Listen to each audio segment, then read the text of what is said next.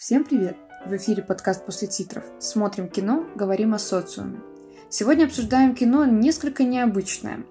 Своеобразный фильм о фильме. В режиссерах у проекта целый Дэвид Финчер, и речь идет о съемках картины «Гражданин Кейн», которую всевозможные списки нарекали лучшим фильмом всех времен и народов. Добавим к этому черно-белую картинку, роскошный саундтрек Трента Резнера, покровительство Netflix при создании выпуска на ТВ-экраны и получим Манка. Обсуждать его будут Анастасия Немчикова, и рецензент информационно-развлекательного портала Байкарт. Привет, это я. И я, культурный обозреватель Мария Тараканова. Манк, кажется, разделил зрителей на два лагеря. Одним понравилось до мурашек, другим не зашло от слова «совсем». Ну, некоторые тенденции, впрочем, проследить здесь можно. По большей части высоко оценили фильм Финчера именно киноманы.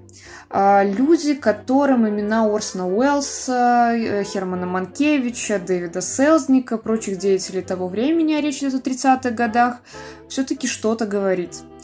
А повествовательный тон картины этих людей чаще всего не смущает своей намеренной состаренностью.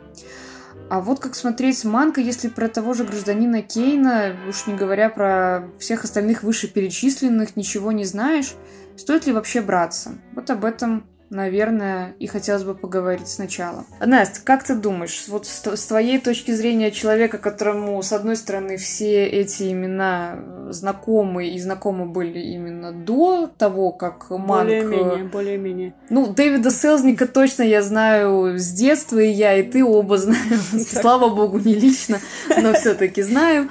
Вот, с другой стороны, как человеку, которому, ну, на мой взгляд, что-то псевдо состаренная или нарочито состаренная, тебе, ну, я не знаю, это может быть мой взгляд на твои вкусы, но тебе не особо зайдет. А, вот что ты скажешь по этому поводу? Стоит ли за него браться? Ну, ты знаешь, э, вкусами вкусы. Я, на самом деле, когда... Я очень ждала фильм Финчера, mm-hmm. действительно, мне было интересно. Я специально я просто хочу согласиться, что да, я тоже его ждала, просто ну, чтобы про вы него понимали. столько говорили, действительно, что, мол, это прям фильм о том фильме, который все говорят, что он прям золотой фонд кинематографа, лучший фильм века, там, не знаю, это поколение и так далее.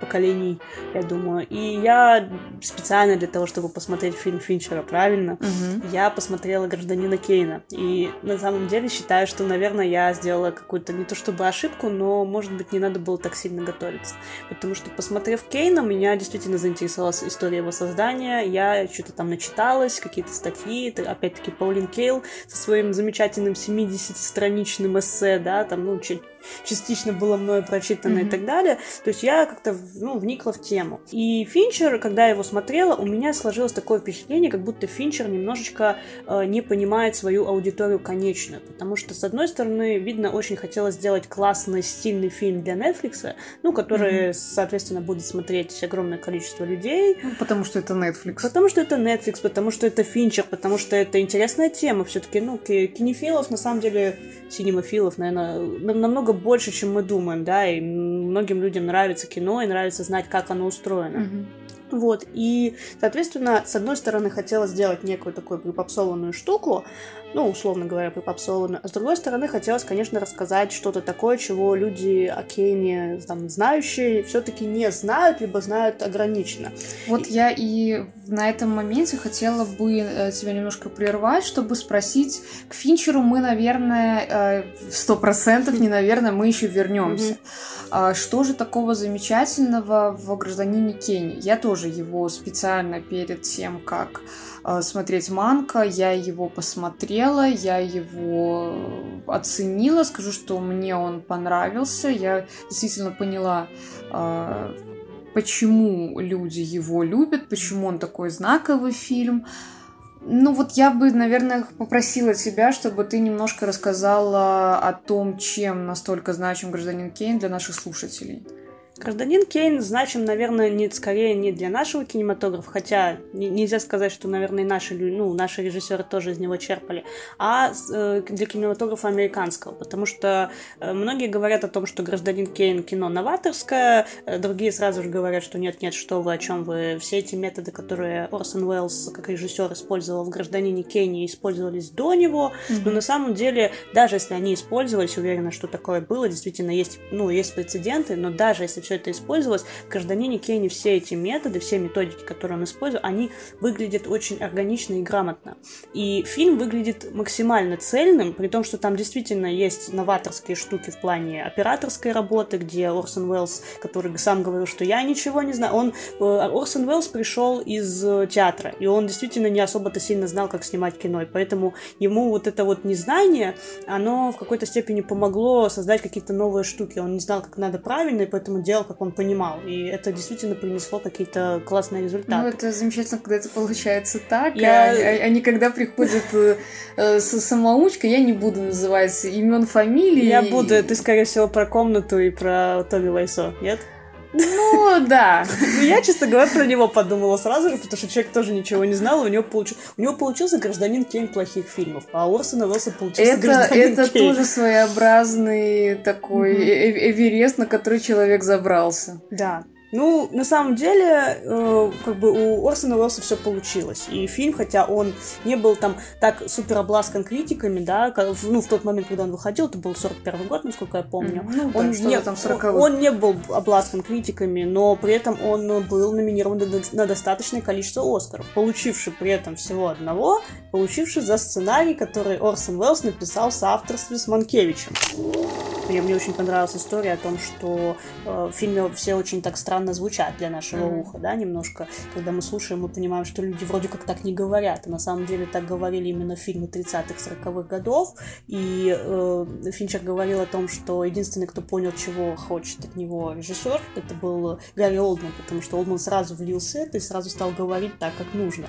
А все остальные там не понимали, что почему, какая интонация должна быть, что вообще, почему Финчер дрючит. Потому и... что велик Великая британская актерская школа. Наверное, наверное, но... Мне кажется, это театральная штука чуть-чуть больше. Ну, в имитацию человек хорошо может, да, то есть потому что там Я, я имею в виду саму вот само прорабатывание роли, мне кажется, вот... Э, Возможно. Это, это именно из театра Возможно. пошло. Визуально он приятно его смотреть. Я да? читала большое количество отзывов о том, что, боже-боже, это действительно так здорово, классно. Я там узнала этого, узнала... У меня была как раз-таки и проблема в том, что я читала про этих людей, там читала про вот эту всю атмосферу и так далее. Может быть, потому что я была как-то начитана именно через Паулин Кейл, которая mm-hmm. с, такой, с таким идеализаторством рассказывала про то, какие были классные сценаристы в те годы, потому что для нее никого не существовало, кроме сценаристов.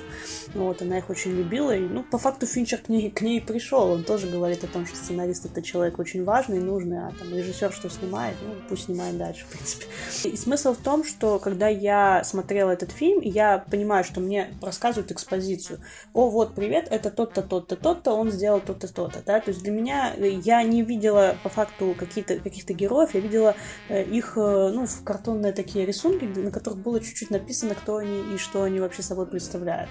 И ну, то есть да. для меня это было, вот есть классное такое сравнение, диалог в стиле «Привет, Моцарт, привет, Бетховен». Вот для меня это было точно так же, когда «О, я, я тебя знаю, ты там снял это фильм». Ну, то есть люди в жизни так не разговаривают, да, то есть они прекрасно знают, кто они друг другу, даже если они не знают, они знакомятся даже иначе, и это, понятно, было что-то для нас, для зрителей. Но, опять-таки, для кого? То есть человек, который вообще не знает, кто это, он ничего, ну, практически ничего не поймет из этого фильма, потому что кто эти люди, зачем они, куда они пошли. Человек, который хорошо знает, кто это, для него это будет, ну, как очень мало, ну, ну наивно, это... скорее, вот такая вот какая-то Это штука. такое поддержание атмосферы. Вот у нас есть селзник, mm-hmm. у нас есть там тот-то, то-то да, и то-то. Да, вот, это... у нас здесь все есть, как бы, mm-hmm. типа, ребят, мы про них mm-hmm. не забыли. Mm-hmm. У нас не только Манкевич, у нас mm-hmm. не только Уэллс, у нас еще вот эти. Mm-hmm. Но они там на заднем плане, они нам не важны. Угу, угу. Вот да, и вот для меня это было странно, потому что э, у меня, ну, мне показалось, что Финчер просто хочет очень сильно усидеть на двух стульях. Либо так хотели нетфликсовские боссы, но я верю в то, что Финчер как бы имел какое-то, ну, э, понимание того, что он делает, и вне контекста того, что им, он там должен Netflix снять какое-то кино, да, то есть он с Netflix работал, ему там еще там продлили на 5 лет, по-моему, контракт после Манка и так далее. То есть видно, что, может быть, на него и не давили, но для меня это выглядело как не совсем понятно, кому это. И в, кон- в конечном итоге я, которая там не, в жизни не претендующая на звание супер там синефила, прочитавшая опять-таки 2-3 статьи про этого Кейна, для меня это было как-то немножко куца. А люди... Я, я не, не сталкивалась, у меня не было experience а. Или, или ты смотрела потом Манка, потом Кейна после Манка, нет? Нет, я смотрела Кейна, а ну потом вот, уже Манка. видишь, и мне, мне, мне очень, конечно, интересно было бы послушать мнение человека, который смотрел э, именно сначала э, этого Манка, а потом уже Кейна. Ну, если что... такие люди будут нас слушать, да. отпишитесь, Отпиш... потому что... Были понятны персонажи. Было, было, ну, хотелось ли им сопереживать, потому что для меня, конечно, образ Орсона Уэллса, который показан в Манке, это очень грустный образ. Я очень люблю Уэллса в плане как э, такого большого шумного мечтателя, который действительно там хотел изменить мир. И мне было очень обидно за Орсона Уэллса, потому что его, ну, он, он был таким шумным, мечтательным ребенком, и у него очень много было общего с Херстом Миллионером, с которого по факту писали образ гражданина Кейна. И мне казалось, что его, конечно, можно показать куда интереснее, чем его показали в Манке, но, опять-таки, название ну, фильма Манк, поэтому, ну, рассказывали про Манкевича, да, mm-hmm. и они про Уэллса, про Уэллса есть куча других там и документальных фильмов, и, в принципе, он сам себя вниманием не обделял никогда, и про себя там и биографии писал и так далее, поэтому, ну, наверное, Финчеру хотелось больше показать, к слову, а почему Финчеру больше хотелось показать сценаристов, а не режиссеров? Он сам режиссер, а вот отец его, который писал сценарий, он же сценарист, да? Да, он сценарист, и, ну, на мой взгляд, причем сценарист, который написал сценарий как раз-таки к Манку, mm-hmm. Я на самом деле, да, сейчас мучаюсь, пытаюсь тоже усидеть на двух стульях, куда, куда завести на наш диалог, потому что, с одной стороны, э, ты взяла хорошую ноту в плане того, почему же все-таки он захотел показать сценариста. Я думаю, он захотел показать... Э, фигуру, которая, может быть, не настолько занималась самопиаром, как занимался тот же Орсон Уэллс. Орсон Уэллс, он такой золотой мальчик, э, который при этом добился очень многого, и в нашей среде таких людей не очень любят, скажем так. Я имею в виду, вот, по крайней мере, в нашем постсоветском пространстве э, я тебе больше скажу, его и тогда не любили, когда он снимал это все. Ну вот, То есть да. я, я быстренько... Он был сам человек из Нью-Йорка, театрал, да, который приезжает в Лос-Анджелес, где там сидят куча... Ой, ну там, там его, наверное, куча... просто ненавидели, да, потому что Нью-Йорк и Лос-Анджелес mm-hmm. это такое противостояние, Нет, война сидит миров. Академия, да, которые предлагают, что единственный, кто может спасти кинематограф, это какой-то выскочка из Нью-Йорка. Из Нью-Йорка. Ой, ну там, наверное, ну, инсульт у каждого первого да. был ну, сразу по же. факту, почему они не получили это большую часть наград, и почему за сценарий, который написал Манкевич, награда была получена, потому что, ну, там они разделили, получается, Уэллс ну, да, и да. Манкевич разделили эту награду, а сам Уэллс никогда никому не нравился из э, именно э, таких киномаститых дядь, которые хотели там снимать, как они снимают, и тут приходит вот это. Ну, ты знаешь, на мой взгляд, просто Финчер решил сделать э, ход конем, и раз Уэллс уже про себя снял гражданина Кейна, ну, грубо говоря, снял про себя гражданина Кейна, он решил показать э, более романтизированный, наверное, образ. А я, я на самом деле что-то не, не припомню уже сейчас, в наш феминистический век таких э, фильмов, но буквально еще в нашем детстве это был довольно такой э, популярный образ э, мужчины, который страдает какой-нибудь зависимостью, который саркастичный, который а, плюет абсолютно на, на общество и на, на всех, гениален, и все ему должны просто потому, что он гениальный. Вспоминая того же там доктора Хауса, Доктор, которого вот все, сразу в голову все смотрели в детстве, или того же, ту же клинику угу. с э, Доктор... доктором... Э, все доктора были. Кокс. Кокс, точно. Угу а с доктором Коксом, чья ирландская задница абсолютно э, не волновалась ни за кого, mm-hmm. кроме там себя и своих интересов. Вот, и мне кажется, что он решил пойти, раз уж мы снимаем про старый Голливуд, то почему бы не снять э, про как раз такой замечательный романти- романтичный образ, хотя, конечно, Гэри Олдмана в этой роли тяжело назвать романтичным образом, и показать другую сторону этого конфликта. И на самом деле я бы немножко, наверное, про сам конфликт рассказала для тех, кто не совсем э, в курсе всех событий, я буквально кратенько минут на 40, потому что, как уже Настя сказала, Дэвид Финчер не совсем раскрыл эту тему, мне кажется, это не была сфера его интересов, по факту. Uh, да, он хотел она, говорить. Она не, она я хотела, была. кстати, по поводу романтизации. Он был романтичен, он был романтичен в другом. И то, что на, на чем Финчер остановил внимание, это на том, что он голос правды этого фильма. То есть он презирает fake news, он презирает то, что там наделали вот С в контексте... губернаторскими да. выборами. Да, да, да. Вот это выборы. было для Финчера, наверное, куда более важной темой, чем кто там все-таки написал этот сценарий и насколько много туда внес Орсон Уэллс. Да? Я про романтизацию имела в виду вообще в принципе да, как такого, я знаешь, понимаю. героя. Я, я имею в виду, что у них у него была романтизация немножко другая. В, друг, он, в другую, он, в да, другую сферу, его... да. Я думаю, что mm-hmm. ее мы тоже немножко затронем, mm-hmm. но а, сейчас для тех, кто не читал э, Паулину Кейн, mm-hmm. для тех, кто не может быть, посмотрел гражданина Кейна уже после Манка, и кто, в принципе, не особо вдавался в подробности именно вот этих всех передряг, кому хватило именно самого фильма Манка и как там показали, немножко раскроем сам, сам персонаж, что а, причиной конфликта между Генри, э, Хенриком, Генриком, Манкевичем... Поляк, ну, Да, эти, эти поляки. э, Манкевичем и Орсоном Уэллсом была в том, что они не поделили, грубо говоря, кто все-таки написал сценарий. Сценаристом вроде как должен был быть Манкевич, но при этом Орсон Уэллс говорил о том, что э, он э, большую часть этого сценария переписал, собственно, ручно. Mm-hmm. Настя уже упоминала Паулину Кейн, именно она написала 71 страницу или даже чуть больше такой трактат о том, кто, кто же все, все это все-таки это был, приняв сторону больше Манкевича, чем э, Уэлсон. Называется он Raising Кейн. А, по-английски, и э, там Паулина рассказывала о том, что Орсон Уэллс сам создавал себе такую репутацию э, гения, овивал себя вот этим вот флером, флером гениальности, но, однако, без Манкевича все-таки фильм бы не состоялся. То есть Уэллс при всех, всех, всем, всех своих при всех своих задатках, возможностях, гениальных идеях, без Манкевича бы все-таки не смог бы написать этот сценарий.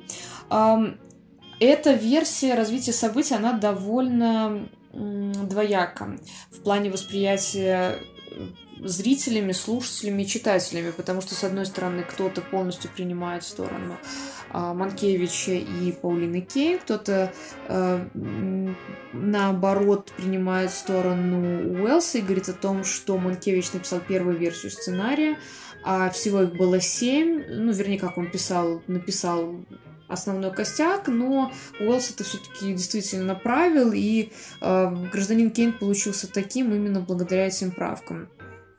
Он взял за основу теорию Кейл о том, что Манкевич сделал для этого фильма намного больше и э, стал писать сценарий именно с этого угла.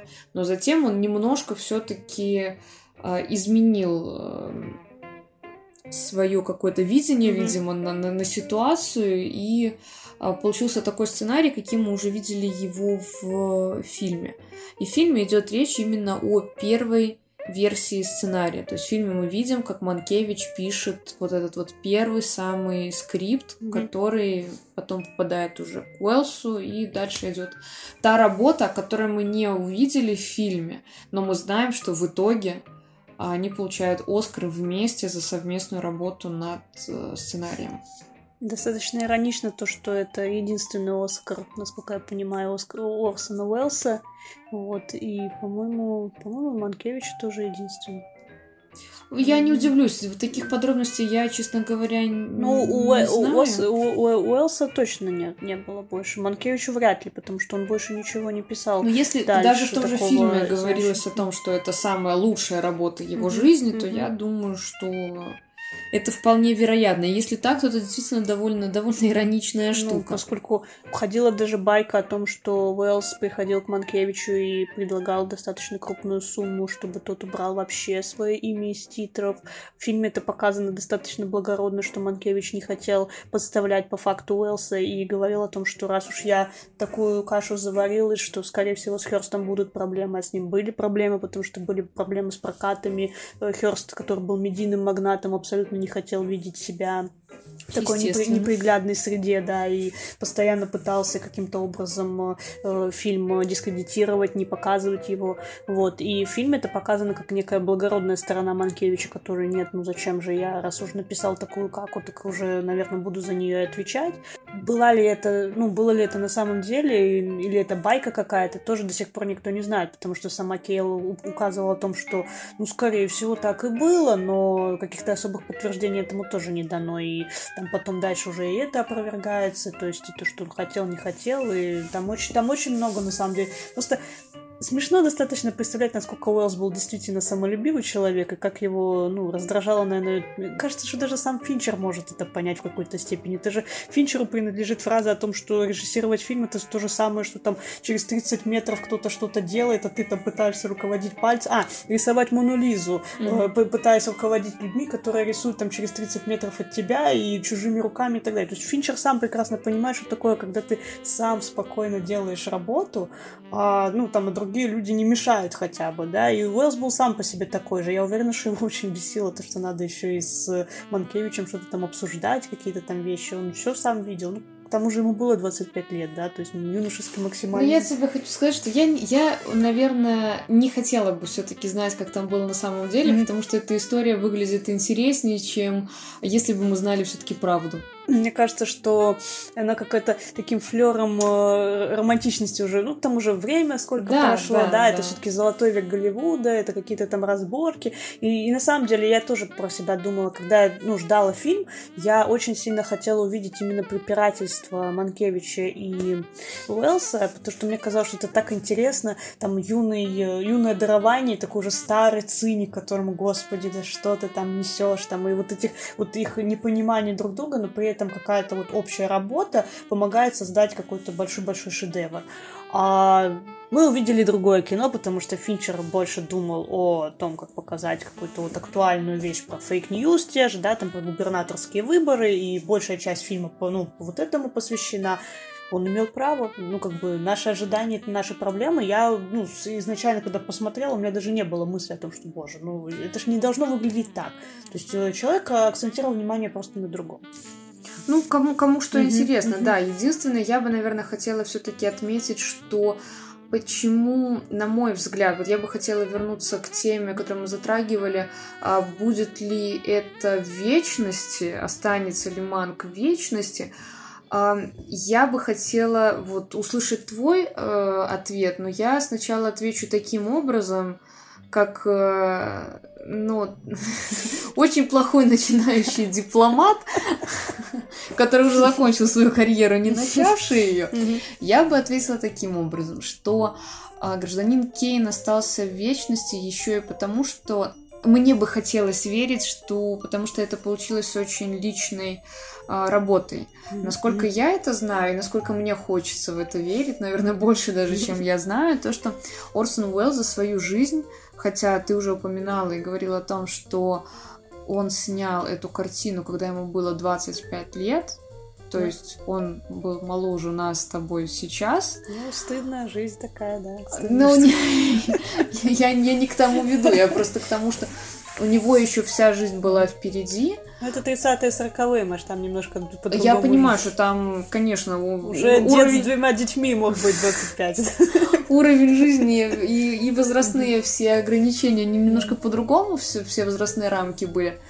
Но вот он снял его в 25, и, насколько я знаю, за всю жизнь посмотрела его всего лишь один раз. И mm-hmm. то, по-моему, на готовом уже монтаже. И больше он его никогда не смотрел.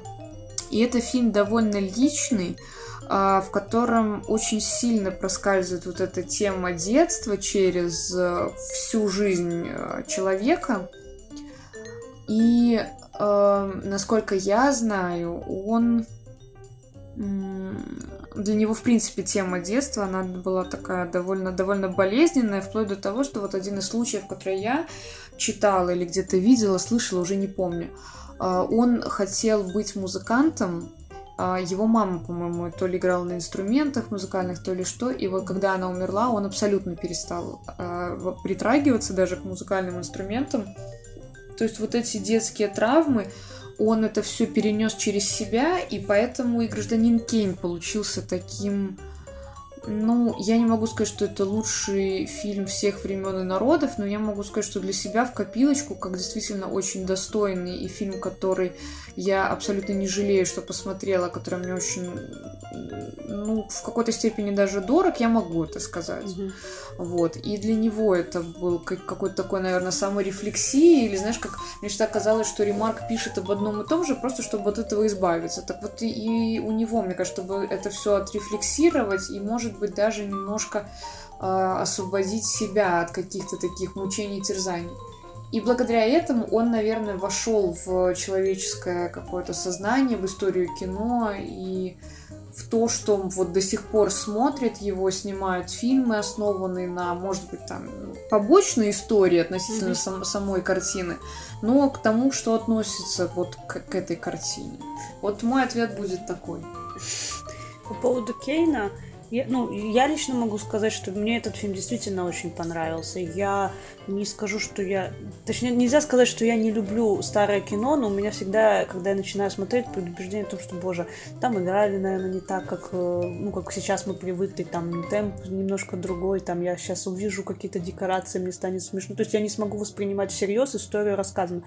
Когда я смотрела Кейна, у меня вообще такой мысли не было. То есть я смотрела фильм 41 года, как я смотрела бы фильм 2020 то есть куда большим удовольствием, чем 2020 Вот, потому что для меня эта история была очень красиво, классно рассказана, она была абсолютно доступна, она не была ни переиграна ни где-то, ни, ни недоиграна. То есть это для меня был абсолютно настоящий фильм. Вот. И, ну, как бы поэтому я лично могу сказать, что кино действительно классное, и кто его не видел, очень советую. И даже если кто-то боится, что там фильм старый, нет, это не, абсолютно ему никак не помешает.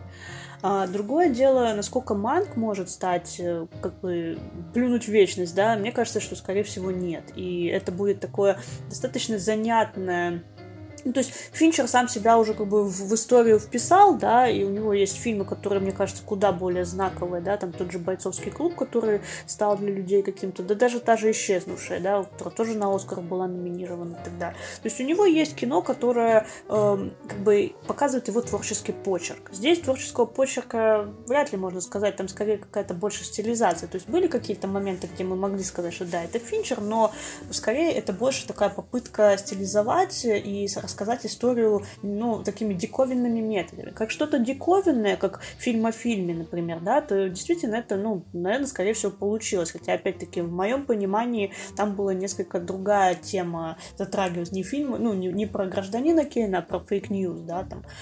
А, но как бы как сам фильм, как какое-то такое отдельное от гражданина Кейна я бы, наверное, даже не рассматривал, потому что есть отличный фильм, называется Эд Вуд, его снимал Тим Бертон, и там рассказывается в принципе, про те же самые года. Там даже, по-моему, Орсон Уэллс где-то промелькнул. Я уже, честно говоря, давно его смотрела, не помню, но он там был. Вот. И вот этот фильм я могу воспринимать как нечто отдельное. Несмотря на то, что там Тим Бертон тоже очень много экспериментировал со стилизацией и так далее. Mm-hmm. Нет, этот фильм, он выглядит как самостоятельное произведение. Он рассказывает про неудачника режиссера, он рассказывает про какие-то съемки, про процессы и так далее.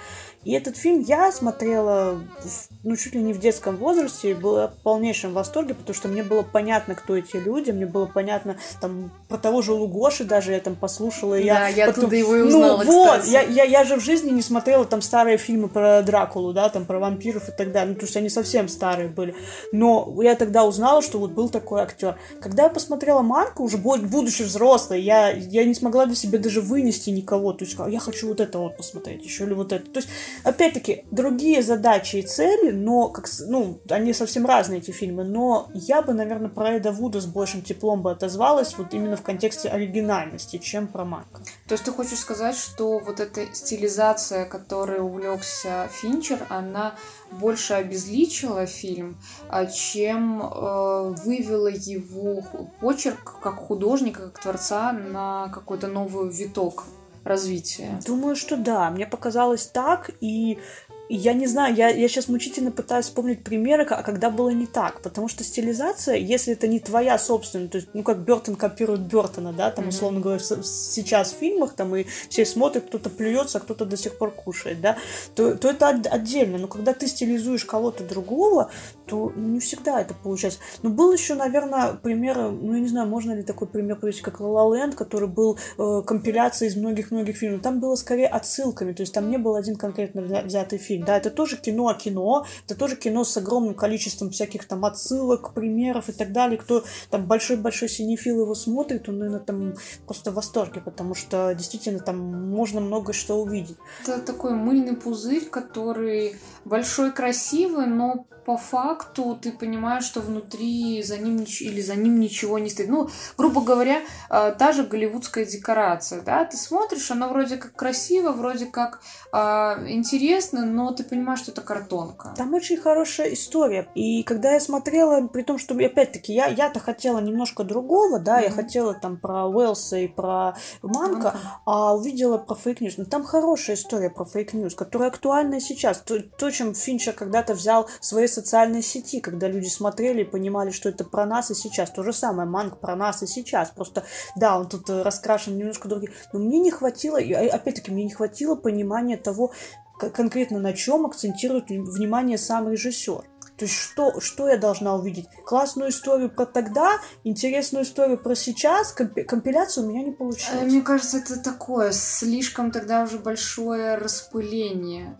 Угу. А, потому что у него и, и отсюда, и отсюда, и отсюда я возьму все угу. и вставлю это в один фильм. Если бы это был какой-то мини-сериал, грубо говоря, из трех серий, который бы тебе рассказал в первой части про там а, одно, во второй части он бы тебе рассказал про fake news, в третьей части он бы тебе рассказал про um, вот противостояние mm-hmm. в плане режиссер, сценаристы, вот, mm-hmm. вот эти все детали, это было бы понятно лучше, mm-hmm. потому что это были бы три законченные маленькие истории. А когда это просто распылилось, mm-hmm. и получилось, что и обо всем, и ни о чем, грубо говоря. Да, да, наверное, так. И причем э, обернуто в достаточно такую интересную, но опять-таки не идеальную обертку, да, там в плане там это визуально.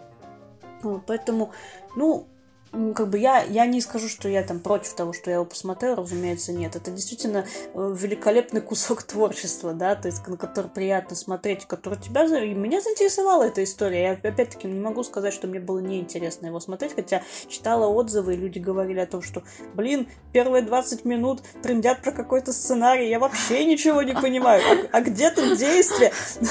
И я тоже, когда начинала смотреть, ну, мне это было интересно про сценарий. Я ну, как раз и хотела. А, они там что-то вообще про другое какую-то выпивку, про каких-то там мужиков на войне, вот этой вот девушки, да, которая да, за ним да. ухаживает, что-то я, я, я тоже сижу уже. А где, где сценарий? Да, а где, где Уэллс? А, вот, а где Уэллс? А где потом входит Уэллс, который там, э, не знаю, чуть ли не демон такой, да, там типа мне нужен сценарий, там, ну, ну, то есть немножко, конечно, да, ну, ну, мне смотрелось, то есть я Нет, смотрелось, но... оно ты его смотришь, и у тебя нету какого-то торжения или чего-то еще. То есть оно смотрится-то хорошо. Mm-hmm. Я ничего не могу сказать. Но по факту, когда ты заканчиваешь смотреть, ты немножко ощущаешь какую-то то ли пустоту, то ли недосказанность, да, то ли какое-то да. недополученное, вот угу. что-то недополученное, ты не до конца Ужас... удовлетворен. Ужасное слово не додал режиссер. Да, вот это, не знаешь, додал. Я не люблю, потому что обычно ну, режиссер все, что мог, он тебе ну, дал, да, да, да, но, но тут да. вот именно чувство такое, как будто вот не, не до конца рассказ. С другой стороны,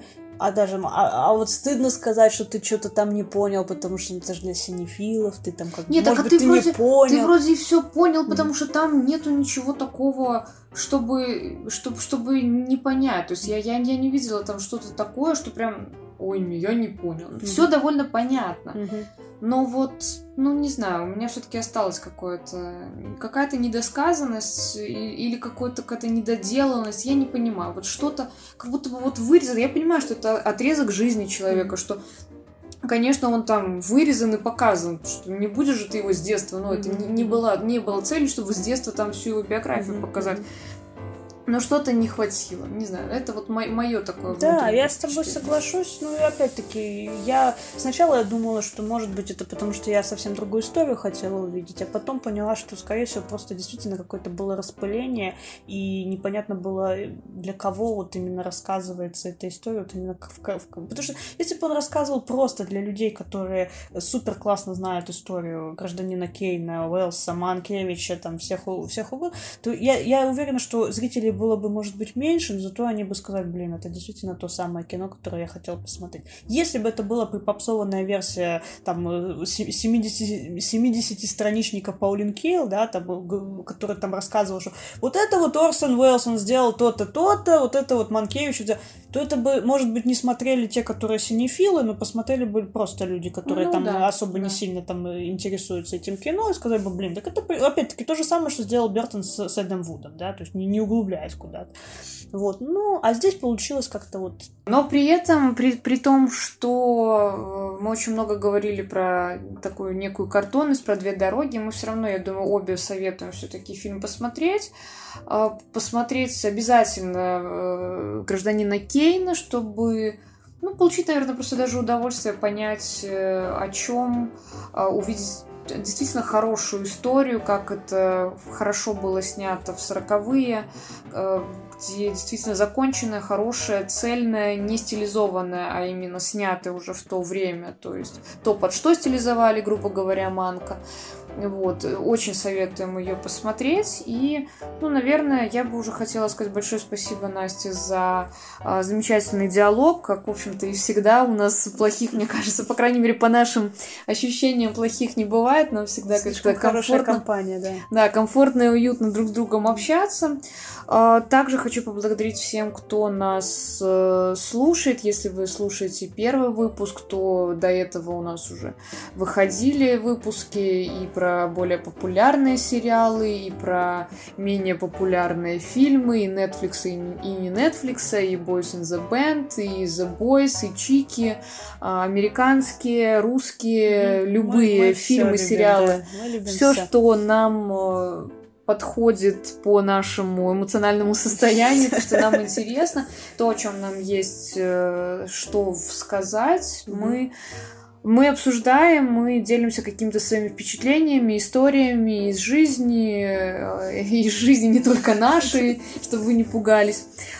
С вами была Анастасия Немчикова, наноблогер и рецензент портала Байкарт. Да, это была я. Спасибо большое, что слушали. Маша, спасибо за беседу, за то, что поговорили. Это было очень-очень интересно. Для себя много нового, во всяком случае, узнала. Да. Спасибо тебе большое. Да, мне тоже всегда интересно тебя послушать и с какими-то фактами, с которыми ты всегда приходишь, и с просто каким-то личным впечатлением, особенно когда оно э, отличается от моего его, ну, взаимно, интересно взаимно. послушать, да, какое-то такое неординарное мнение, а еще лучше, когда оно сходится, ну, такое вообще отлично. Самое, самое прекрасное, да. Вот. И, в общем-то, с вами была, кроме Анастасии Немчиковой, я, Мария Траканова, культурный обозреватель.